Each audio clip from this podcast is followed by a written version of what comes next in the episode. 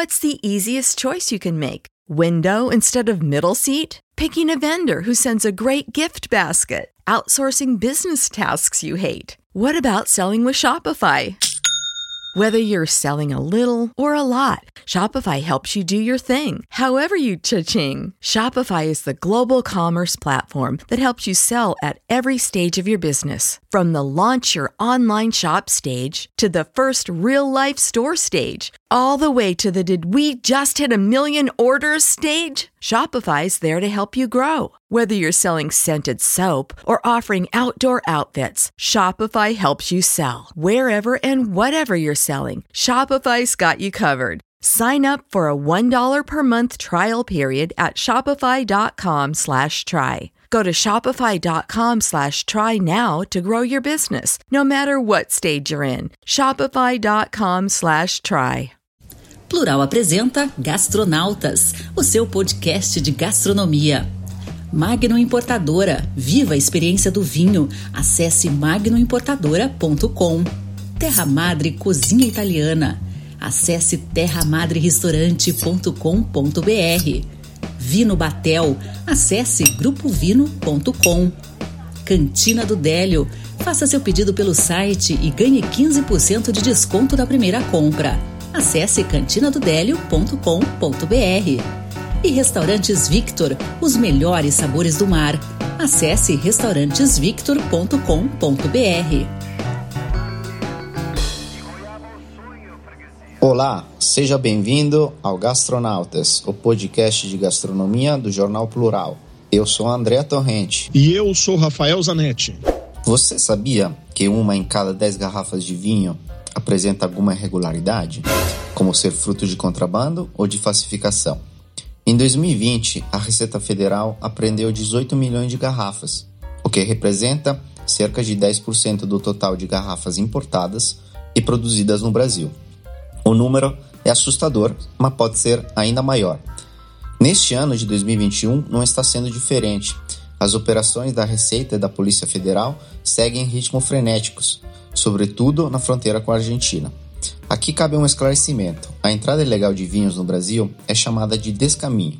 Já o termo contrabando se refere a mercadorias ilícitas como armas ou drogas. Para falar desse fenômeno em forte crescimento, impulsionado inclusive pela desvalorização do peso argentino, temos o nosso amigo empresário Rafael Zanetti, do Grupo Vino, e o auditor fiscal da Receita Federal, Mark Tolemache.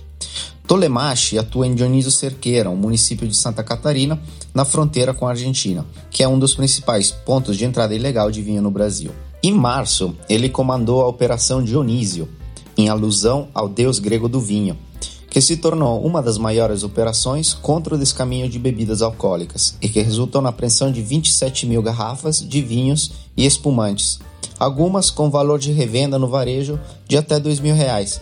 O valor estimado das apreensões foi de 5 milhões de reais. Delegado Mark Tolemache, obrigado por estar conosco, seja bem-vindo. O senhor comandou em março uma das maiores operações contra o crime de descaminho do vinho. Qual que foi o resultado dessa operação? Nós fizemos, na verdade, foi no final de fevereiro e começo de março, foi uma semana, iniciando no dia 28 e encerrando no dia 4 de março. É, é uma operação histórica, foi a maior operação de combate à entrada irregular de vinhos no Brasil. É, ela se concentrou na fronteira é, do Paraná com a Argentina e de Santa Catarina com a Argentina. Porém, é, no nosso trabalho de inteligência durante essa semana, nós retivemos é, mercadorias, principalmente vinhos irregulares, em Goiás, São Paulo, Rio de Janeiro, Rio Grande do Sul. Então, essa operação, que iniciou com um trabalho de, é, de inteligência aqui nessa fronteira de Dionísio Cerqueira e Barracão, principalmente, ela se estendeu por todo o, o sul do país e, e parte da região sudeste e teve resultados impressionantes. Foram 27 mil garrafas apreendidas em uma semana, um valor aproximado de 5 milhões, e, e isso mostra que é, o problema é grave. Ao contrário do que se imaginam, as fronteiras fechadas, é, como estão agora, a Argentina continua com as fronteiras fechadas é, no Brasil em decorrência da pandemia de Covid-19 ela não, ela não criou, um, não travou o descaminho de vinhos, ela não criou um obstáculo Bem pelo contrário, ela acabou fomentando esse, essa atividade criminosa. E, e eu acho que isso é importante a gente esclarecer porque as pessoas é, acham que ah, quando as fronteiras estão abertas, o contrabando, o descaminho é maior. Talvez o que tenha mudado, e eu percebo isso na prática, é, é aquele pequeno contrabando, né? Aquele, aquela pessoa que pega o carro e, e, tem muito isso em Curitiba, enfim, aqui no sul.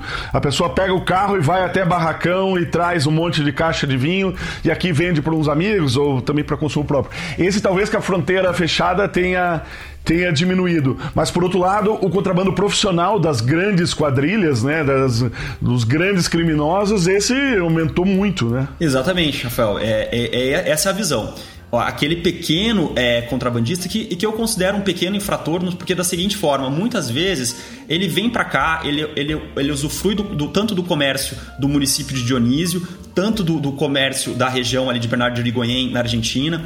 Então, assim, é, o turismo de compras, o turismo de compras dentro da cota, é, que hoje é de 500 dólares e, e a limitação de 12 litros, é, ele é, é, o, é o que nós da Receita queremos que, que fomentar de certa forma, porque isso é, é bom para a economia nacional, é bom para a economia, para essa relação internacional com a Argentina e principalmente para o desenvolvimento dessa região de fronteira. Agora, é, a fronteira fechada dessa forma, ela, ela tirou um pouco dessa, desse turismo de compras, anulou esse, esse, na verdade, por completo esse turismo de compras. O pequeno infrator ali que cedia um pouco da cota, que você falou assim, que não tinha tanto impacto na economia nacional, ele também é, não está vindo para cá, não quer correr riscos de, de ter seu veículo apreendido, é, de ter maiores prejuízos, até porque a margem de lucro dele é pequena. Agora, o grande, a grande quadrilha, para ela é um, é, ficou ótimo, porque hoje ela é a grande compradora do, dos fornecedores argentinos, a única compradora. Do lado argentino, né? Eles não têm para quem vender, Rafael. Tem que vender para os contrabandistas, é, para. Desculpa, o termo técnico seria descaminho de vinhos, né? Mas vou me dar a liberdade aí de usar uma, uma imprecisão técnica e chamá-los de contrabandistas em geral, né? Porque de fato essas quadrilhas elas praticam todos os tipos de ilícitos na fronteira.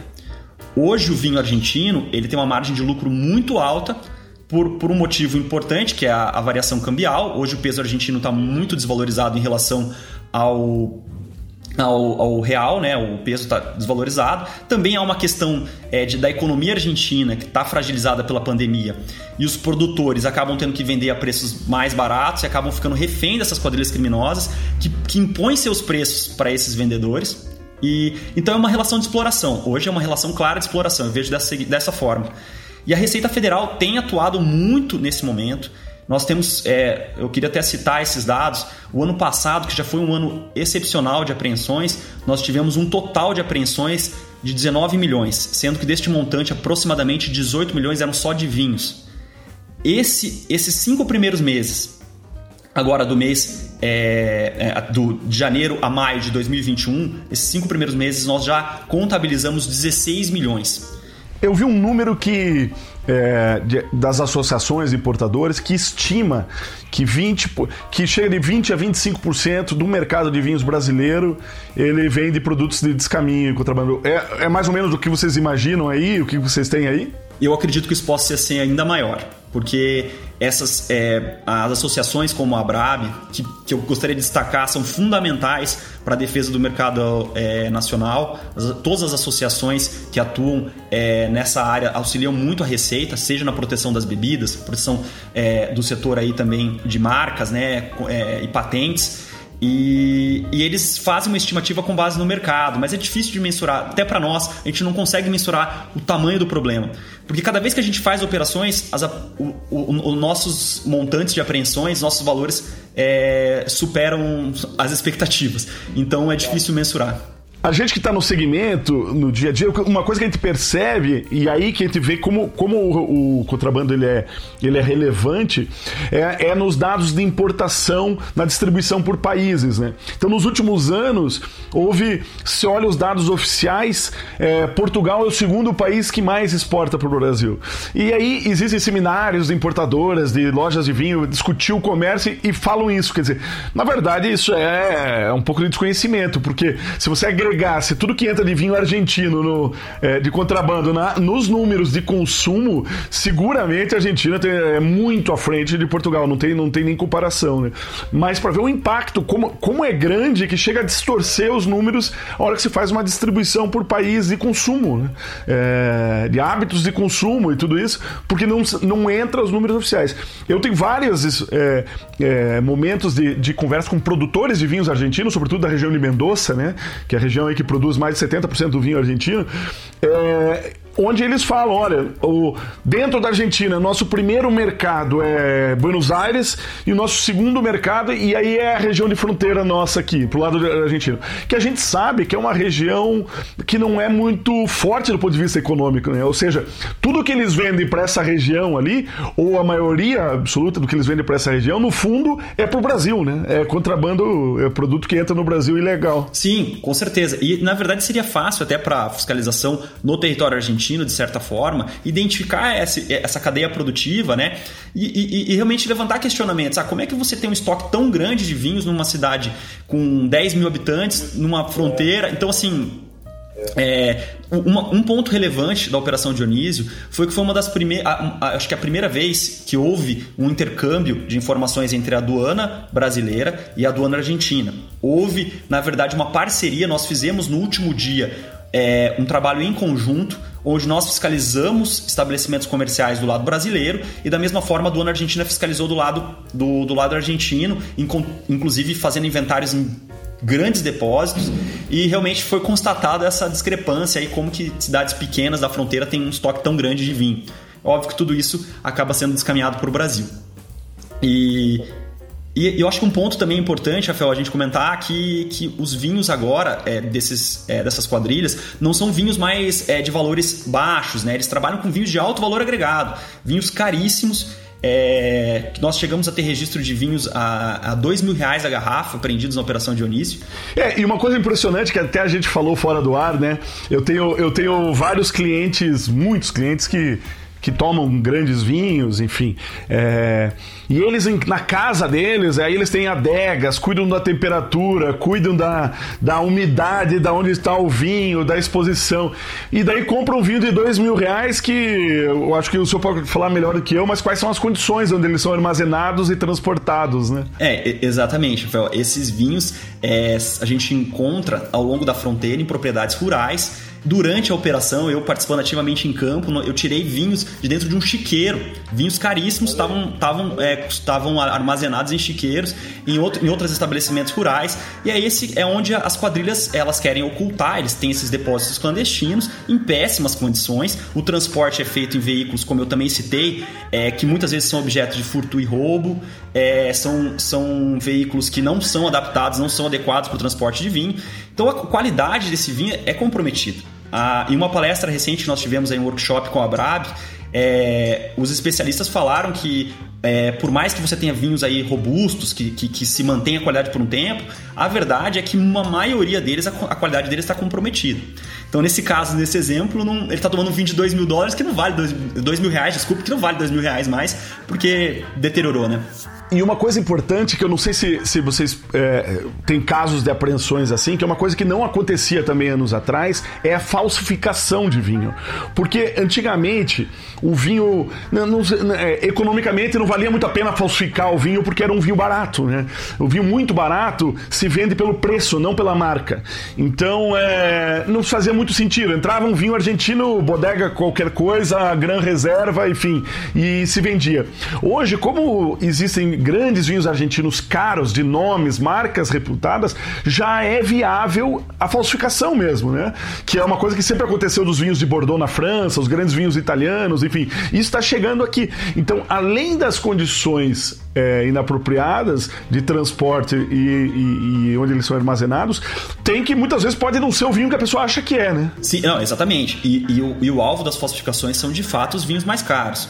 É, eu acho que até na, no material que eu, eu mandei para Andréia pro, antes, é, para a gente da, da nossa conversa, lá tem um ponto que nós falamos sobre a destinação desses vinhos e que nós hoje a grande maioria é transformada em álcool gel, porque ele não pode voltar para o mercado. E, e, lá nós temos que. Vocês viram que no processo a gente destrói a garrafa e recicla o vidro. Por que, que nós destruímos a garrafa? Porque se nós não destruíssemos a garrafa, já há registro de forças policiais que atuam na fronteira, de caminhões voltando para a Argentina com garrafas vazias. Por que isso? Para serem colocados com vinhos, é, com bebidas falsificadas e retornar para o Brasil, enganando aí, prejudicando ainda mais o consumidor. Né? Então, assim, o vinho, a gente tem que destacar, o vinho é objeto de descaminho, ele não tem controle sanitário do mapa, que ocorre nas importações corretas, nas exportações listas, né? Então, ou seja, não tem a fiscalização é, do órgão é, de controle sanitário. Isso eu acho que por si só já, já deixaria o, o consumidor muito fragilizado, porque ele pode estar consumindo um produto que pode fazer mal para a sua saúde. É, muitas vezes as pessoas não sabem. Uma pergunta clássica em qualquer degustação de vinhos que eu faço, ou, ou aula, enfim, é por que o vinho no Brasil é tão caro? Né? Mas essa não, não escapa nunca, né? E, uma, e, uma, e, e, as pessoas muitas vezes associam isso só a impostos, né? É, claro, os impostos são, são relevantes, são super relevantes. Tem uma questão cambial, mas tem toda essa questão também que, que aparece pouco, que, por exemplo, são que, que traz um efeito positivo, que é o controle do Ministério da Agricultura, enfim. É, as pessoas não sabem, mas todo vinho que entra, se tiram duas garrafas de cada vinho, de cada, de cada é, é, é estilo, cada tipo de vinho, por mais que você traga 10 vinhos de uma vinícola, se tiram duas garrafas dos 10 vinhos, vai para uma análise química que tem que bater com a análise que você apresentou, ou seja, existe um controle sobre isso, né? É, isso tem um custo, impacta na cadeia toda, mas é uma segurança. E, e aí, obviamente, a hora que isso entra como descaminho, perde-se tudo isso, né? E eu acho que a qualidade do produto nacional é excepcional. Eu acho assim, eu sou é, particularmente aprecio muitos vinhos é, é, produzidos ali na Serra Gaúcha, né? É, e a questão da composição do custo envolve isso, envolve toda uma cadeia de qualidade, né? Toda a armazenagem, todos os cuidados que são feitos para preservar a qualidade do vinho e o controle é, da, da qualidade também em termos de vigilância sanitária, né? E o que não ocorre no, no descaminho. Então é difícil competir. Agora, uma, uma pergunta assim importante, é que é, é esse vinho todo que ele entra, né? Aonde que ele é vendido? Como que ele é vendido? Quer dizer, quando você, o que, que vocês identificam como o principal canal de venda? Onde, aonde que tá che... Por onde que está escoando esse vinho todo que entra pelas fronteiras ali? Excelente pergunta, Rafael. Acho que isso vai até causar uma certa surpresa, mas a verdade é que hoje 80% do que nós aprendemos aqui é comercializado por meio de plataformas de marketplace. Então, ou seja, a gente vê aqui, é, nas, principalmente quando nós fazemos operações em correios, em transportadoras, que por sinal foi onde a maior parte dos vinhos apreendidos é, durante a Operação Dionísio foi nesses locais, em transportadoras em São Paulo, em CD dos Correios. É, eu, eu me permito falar a, a marca do, do, Correios, né? Porque é, un, é, monopólio, né? Então, ou seja, por via de encomenda postal, né? Então, ou seja, foram nessas localidades que nós identificamos é, os vinhos que estavam vindo da fronteira. E por que, que isso ocorre? Porque na plataforma de marketplace, o vendedor criminoso ele se camufla né? Às vezes ele está sobre uma bandeira de uma marca conhecida, que é a dona da plataforma, porém ele ele está vendendo um produto irregular. E o consumidor, ele às vezes entra em contato conosco é, questionando e daí fica surpreso de saber que esse vinho, ele na verdade era um vinho irregular, um vinho é, objeto de descaminho.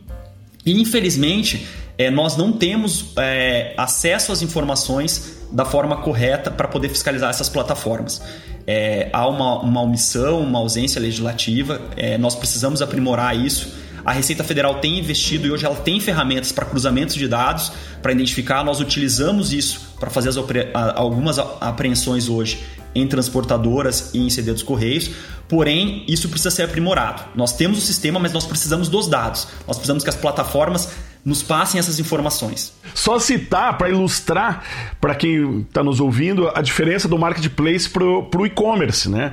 Porque assim, a pessoa, talvez esteja pensando, a pessoa está pensando, ah, os grandes sites de vinho que comercializam vinho, então não, não são esses. E podemos citar, não é o wine.com, o Evino, o Vino em Casa, que é o nosso, enfim, vários outros que tem por aí.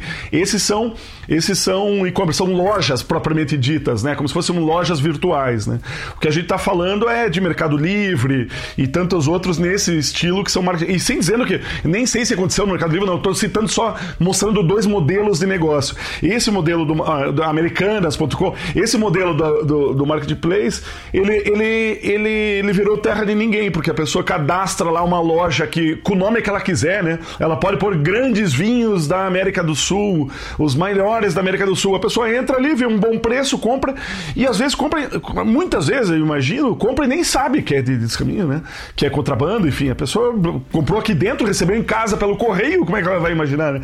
Não sabe que por trás disso tem uma quadrilha operando. Delegado, qual que é o risco para o consumidor, para a saúde até? Quando o consumidor compra de um e-commerce, você tem ali uma empresa que tem um CNPJ, ela é dona da plataforma, ela é responsável pela é, até por, pela legislação de defesa do consumidor pela qualidade do produto, pela origem do produto, para emissão de documentos fiscais. Na, nos, nas plataformas de marketplace, o gestor do marketplace ele não é responsável. Infelizmente, é, tem-se aí o marco de civil da internet, se você tem aí também a questão é, até do, das jurisprudências hoje, que atribuem ao marketplace uma mera vitrine. Ele não, então, assim, o consumidor ele fica meio vendido. Por quê? Porque quando ele, ele recebe um, um, um vinho descaminhado, que ele comprou numa marketplace. Ele, ele, vai cobrar de quem? Ah, vai tentar cobrar do vendedor. Porém, o vendedor, ele não tem CNPJ, ele não é uma pessoa física, é, é, é o, os dados cadastrais, geralmente, do endereço são, são fraudulentos. É, então, assim, a Receita Federal às vezes busca, até acessando a plataforma, tentar pegar cadastros desses vendedores para tentar fazer uma fiscalização quando há indícios, e muitas vezes esse endereço, é, todo o cadastro é todo falso, os dados são falsos, né? não são dados verídicos.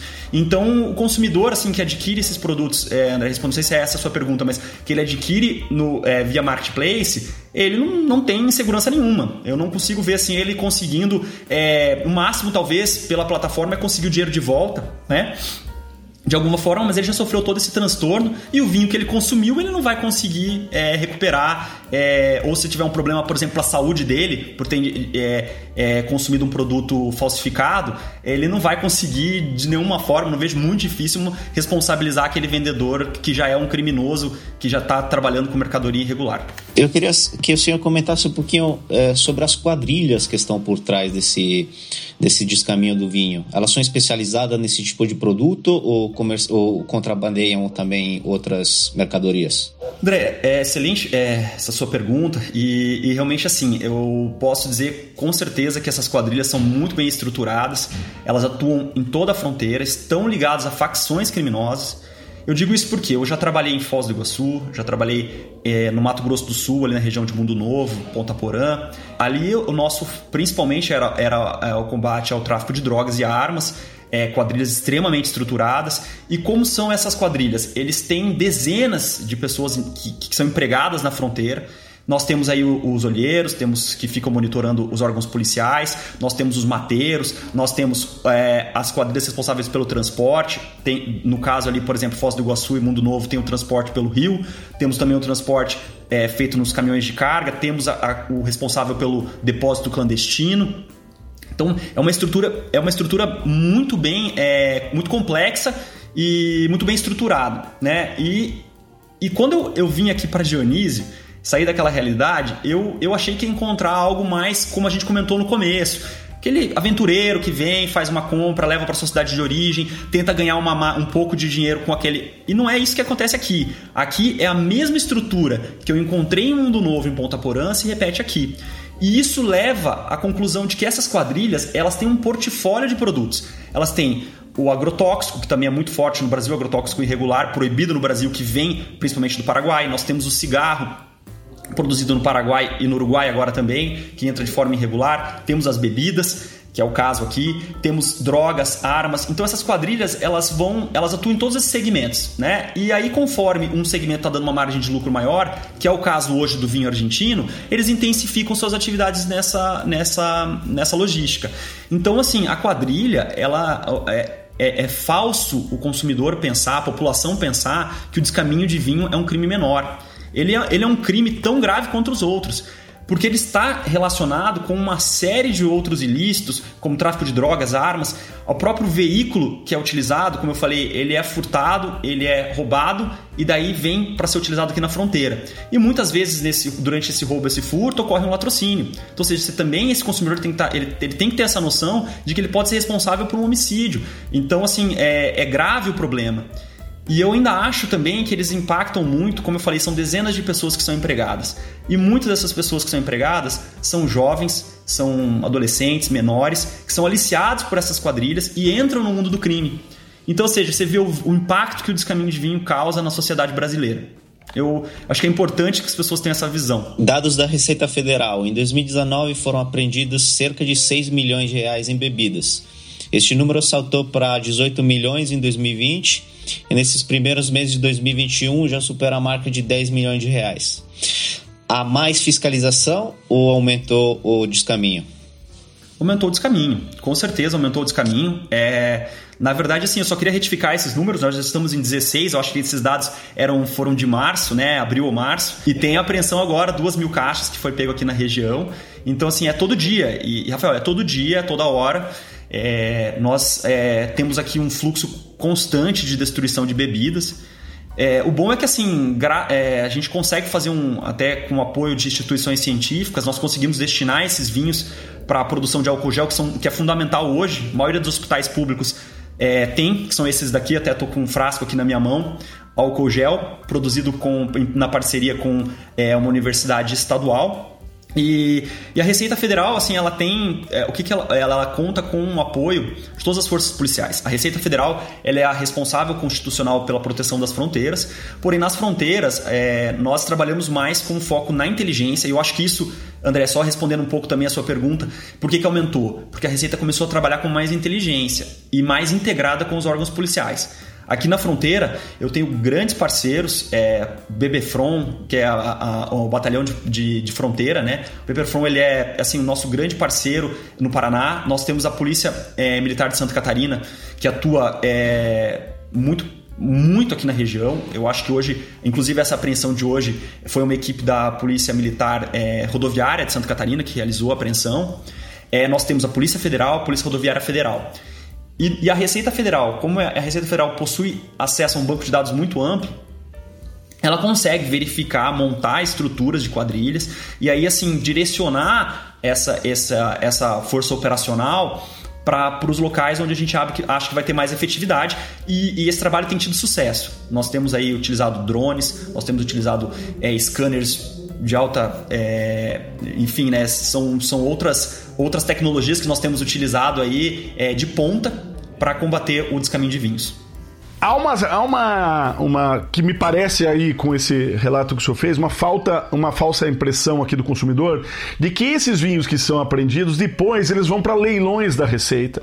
Porque eu tenho vários clientes que ficam acompanhando, monitorando para comprar em leilões vinhos que eles dizem que são vinhos apreendidos de, de contrabando. Qual, qual que é a diferença? Aqueles vinhos que vão, vão para leilão, quais são? Então, é, Rafael, acho que você até já respondeu a sua própria pergunta lá no início, mas eu vou colocar isso bem claro. É assim, no leilão, a Receita Federal ela tem que exigir do é, arrematante que ele siga os mesmos, as mesmos protocolos de controle do mapa que é exigido para o importador comum. Então, ou seja, é, e você sabe que, por exemplo, para cada lote de vinhos é preciso tirar duas, às vezes três garrafas para passar pelos dados, pelas análises laboratoriais de qualidade. Então, ou seja, como aqui na fronteira nós não pegamos lotes fechados, nós pegamos geralmente de, de diferentes lotes. É, e nós também temos o risco de, de, de, aqui na fronteira ter muito mais casos de vinhos falsificados do que, por exemplo, quando ocorre importes. Importes ocorre casos de, por exemplo, uma importadora importa vinhos é, de, até mesmo da Argentina, mas por exemplo Espanha, Portugal, e, e, durante o trâmite de importação, a empresa não consegue garantias, não, não, não consegue pagar os tributos, tem algum problema é, no seu contrato de fornecimento. Esse, essa mercadoria fica no recinto, depois de um prazo ela é dado perdimento em favor da União. E esses vinhos que são de um lote fechado, quando eles vão para leilão, de fato o arrematante tem condições de economicamente compensar fazer análise clínica, porque é um lote fechado, é um lote que tem um padrão e que o, o mapa consegue é, atestar isso. Então o mapa ele fiscaliza também esses vinhos que vão ao leilão. Então a Receita Federal, ela hoje, ela não coloca os vinhos da fronteira, do contrabando dos caminhos em leilões. Eles vão todos destruídos. O que pode acontecer é esses casos que são raros, excepcionais, é, de vinhos que, que vieram por essa questão de uma importação que veio irregular, veio errada, e é um lote fechado, e daí sim a gente pode colocar, até porque a, Receita Federal ela quer arrecadar para o Estado, né? Ela tem essa função. Então, outras mercadorias, por exemplo, é, eletrônicos, os próprios veículos, que são os veículos, por exemplo, quando um, um, um veículo é, nós comprovamos que ele é um veículo da quadrilha, ele não é objeto de furto e roubo, que nesses casos é devolvido ao proprietário, mas ele é um veículo que é da própria quadrilha. Nós conseguimos identificar o proprietário e o proprietário estava se beneficiando do descaminho de vinhos. Esse veículo é dado perdimento. Esse veículo é leiloado e o vinho é destruído. Então, só para deixar isso bem claro. Então, assim, é, a Receita Federal, quando faz leilões, geralmente são de veículos utilizados na logística de, do contrabando dos caminhos ou esses casos de portos e aeroportos aí que temos esses lotes fechados. É, e a gente sempre procura, com todos os produtos, uma destinação sustentável. O que a gente não quer é a gente ter resíduos. Em alguns casos, por exemplo, é, a gente faz o leilão do resíduo. É, tem alguns produtos, por exemplo, plásticos, algumas coisas, brinquedos que são irregulares, que não passam na Brink, por exemplo, né, pela, pelo controle de qualidade é, para as crianças. Nós destruímos esses produtos e daí o resíduo nós fazemos leilão do resíduo, porque esse resíduo ele pode ser utilizado como insumo para uma outra empresa, né? Então, é, é, assim, a Receita tem, tem uma preocupação muito grande. Acho que a Receita é o órgão que mais é, tem uma legislação em relação a leilões no Brasil e nós, inclusive, auxiliamos outros órgãos nos leilões deles aí. É, isso é, é, é, o mérito da Receita. Então, delegado, para finalizar, eu queria saber é, o que, que o consumidor pode fazer para se defender e quais são as possíveis soluções, por exemplo, que a gente vê em outros países para limitar o descaminho do vinho. Bom, é, André, é muito boa a sua pergunta. Acho que primeiro o consumidor, no contexto atual, ele tem que estar atento a alguns detalhes. Quando ele for no estabelecimento comercial, ele tem que sempre procurar utilizar é, é, de elementos do vinho para saber se, é, características daquele vinho, para saber se aquele vinho tem uma origem lista ou não. Então ele tem que verificar o contrarótulo do, dos vinhos para verificar se tem os dados do importador e o registro de fiscalização do mapa. Ocorre que os contrabandistas eles sempre estão um prazo, né? Os criminosos sempre passam à frente. Então, às vezes, eles podem falsificar também esse contrarótulo. Então, nesse caso, é, o consumidor ele tem que ficar atento a alguns outros detalhes ali em relação à questão de como ele está comprando. Óbvio que a questão do preço é um alerta, um vinho muito barato. Ele não, ele não, não tá alguma coisa tá estranha ali, porque é, foge de um padrão de, de, da cadeia, dos insumos que são da cadeia produtiva que compõem o preço. E eu acho que o principal hoje, como eu já citei, é, como o principal canal de distribuição desses criminosos é o marketplace, tá? Eu acho que é importante a gente destacar isso. É, não existe mais o consumidor indo na favela, indo no subúrbio, comprar produto contrabandeado, escaminhado. Ele recebe na porta da casa dele pelo marketplace. Então ele tem que olhar no marketplace, verificar e falar assim, poxa, mas espera aí, esse preço está muito fora, pô, esse, essa loja aqui não, não vi. É, não é não olhar só a quantidade de vendas, tá? Porque isso é muito manipulado. Tem que olhar mesmo se aquilo ali tá, tá certo, se aquele cadastro tá ok, se aquele endereço existe, na hora que vai ver o cadastro do vendedor e optar sempre por comprar em plataformas de e-commerce, ou seja, onde você tem uma empresa, que uma, um clube de vinhos, uma empresa de vinhos, que tem ali o CNPJ dela, tem o Fale Conosco, tem o saque, que aquilo, a, aquela plataforma vai te dar garantia, tá? E agora vamos falar assim como é a solução no mundo, porque a gente também não pode dizer que o marketplace, é, as pessoas vão sair do marketplace, porque o marketplace é, é a tendência mundial, o e-commerce cresce cada vez mais, na pandemia ele se solidificou, porque, né, enfim, a questão do delivery, contato, então o comércio eletrônico está aí. O que, que a, a, eu acho que o Estado precisa fazer? Como, é, ele tem que se espelhar nas outras administrações aduaneiras e tributárias que tem, por exemplo, na Europa. Em junho agora teve um VIT Package, ou seja, um pacote de regulamentações é, do comércio eletrônico, onde, ele, onde é, passou-se a se exigir a responsabilidade pelo cadastro do vendedor, do seller, do vendedor. É, esse, é uma responsabilidade do marketplace sobre a exatidão desse cadastro. Há uma responsabilidade do marketplace é, também pela, inclusive pela questão tributária, que, não, que quando não é honrada por esse vendedor, e principalmente não pode haver uma resistência do marketplace em fornecer os dados necessários para fiscalização. Hoje a Receita Federal tem muita dificuldade de conseguir acesso às informações tanto do marketplace como também das transportadoras e do, dos correios.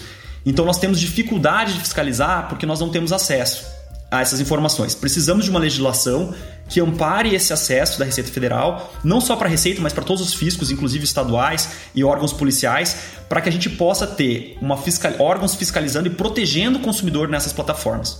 Desculpe se eu me estendi, mas é um tema que eu acho que é fundamental é, de reflexão para todos aí da sociedade. Delegado, muito obrigado pela entrevista.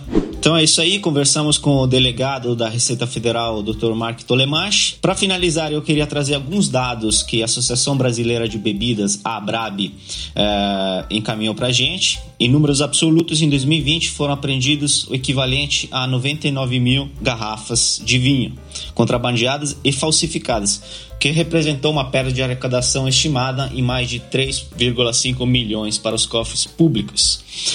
Os estados que lideram a entrada de contrabando são Rio Grande do Sul, Santa Catarina e Paraná, que não por acaso, né, Rafael, são os, os estados que fazem fronteira com o Paraguai e a Argentina. Já São Paulo, Minas Gerais e Rio de Janeiro são os estados com maior incidência de ilícitos. Agora eu queria te perguntar, como é que a alta de impostos, ou, o imposto que só incide sobre o vinho, é, contribui é, para o descaminho do vinho? Então, André, primeiro é importante citar assim, é, o fantástico trabalho que o delegado está fazendo, que a equipe dele está fazendo. É, mas tem um, tem um longo caminho pela frente, né? E ele mesmo diz isso ali ao longo da entrevista, que ele precisa de apoio, ele precisa de legislação, ele precisa de recursos, porque esses números da Brad, eles são, mostram como ainda a apreensão é irrelevante. No Brasil, é, o consumo de vinhos no Brasil no ano de 2020 teve uma explosão pandemia e tudo isso, é, foi próximo a 300 milhões de litros, tá?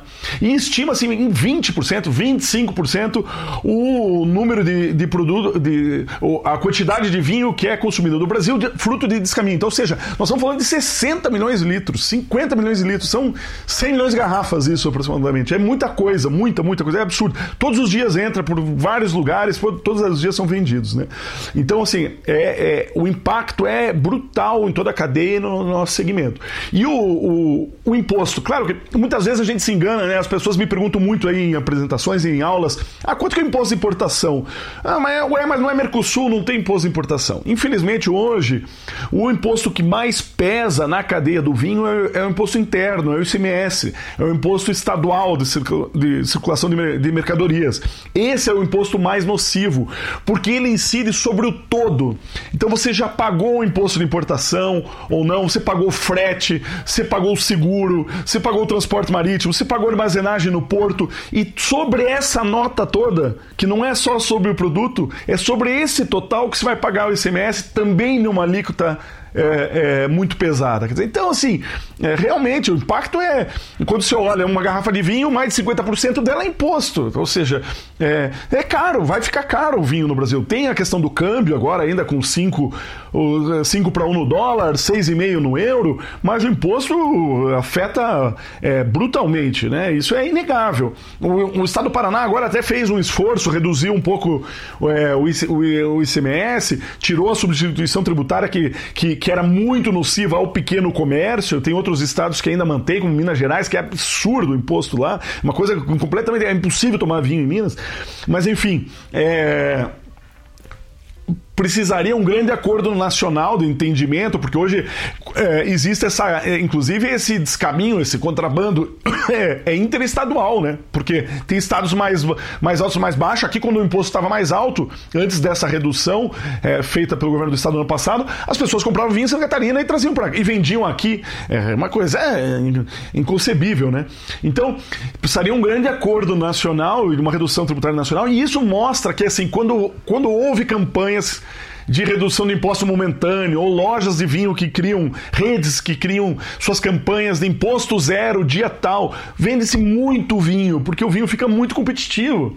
As pessoas, no fundo, não querem participar de um crime, é, é fomentar uma quadrilha. Mas, é, então, se você der condições, né, fazer preços mais competitivos, eu acho que o mercado ia crescer muito, o consumo ia aumentar, as pessoas iam beber mais vinho, porque o vinho é caro no Brasil, no final das contas. Essa também é outra coisa que as pessoas me pergunto muito: por que não se populariza o vinho no Brasil? Porque ele é caro. Se você fizer a conta de quanto ele representa numa refeição num restaurante, ele mais que dobra a conta do restaurante. E você vai num país, na Europa, por exemplo, na Argentina, ele representa um terço da conta do restaurante. É, ou seja, é isso, isso é uma grande barreira para a popularização, né?